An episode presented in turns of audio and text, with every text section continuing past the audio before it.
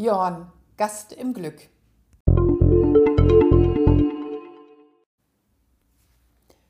Wer hört nicht gern eine schöne Geschichte, in der immer von irgendwo ein Lichtlein herkommt, so dass es weitergeht und das sogar noch besser, schöner und erfolgreicher als vorher. Kurz, eine Lebensgeschichte voller glücklicher Wendungen. Jürgen Michaelsen ist so ein Glückskind. Freilich kennt den 1935 geborenen Bremer wohl kaum jemand unter diesem Namen. Aber Jorn kennt man, die Modemarke, die bei Karstadt zu Hause ist, bei Kleidung, Handtüchern und Accessoires. Jorn ist Jürgen Michaelsen. Als er 1955 das erste Mal nach Paris kam, war schon lange klar, dass ihm Mode wichtiger als das Butterbrot war.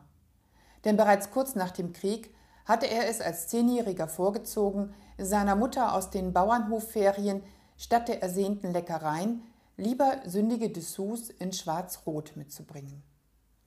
Er erntete zwar viel Kopfschütteln, aber ein Jahrzehnt später betrat er französischen Boden und sollte dort bleiben. Denn von nun an jagte ein glücklicher Umstand den nächsten. Er landete bei Christian Dior, in dessen Modeatelier niemand den Namen Jürgen aussprechen konnte. So wurde aus dem jungen Deutschen Jorn.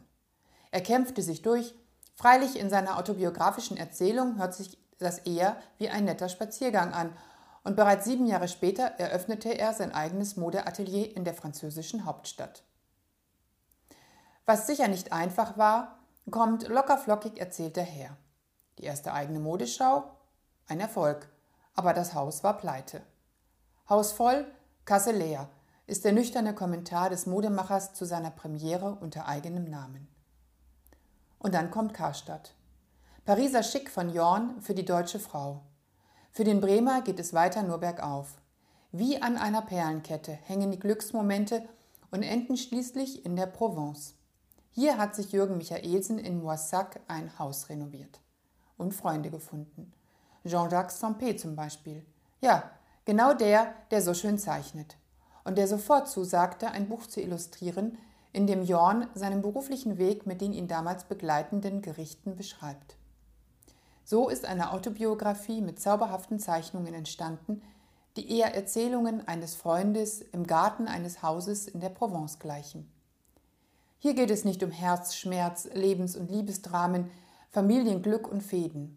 Hier geht es einfach um einen Mann, der an sich und die Mode glaubte und dass ihn das Leben schon irgendwie tragen wird. Um einen Gast im Glück. Jorn, Gast im Glück, erschienen im Diogenes Verlag, Zürich 2020.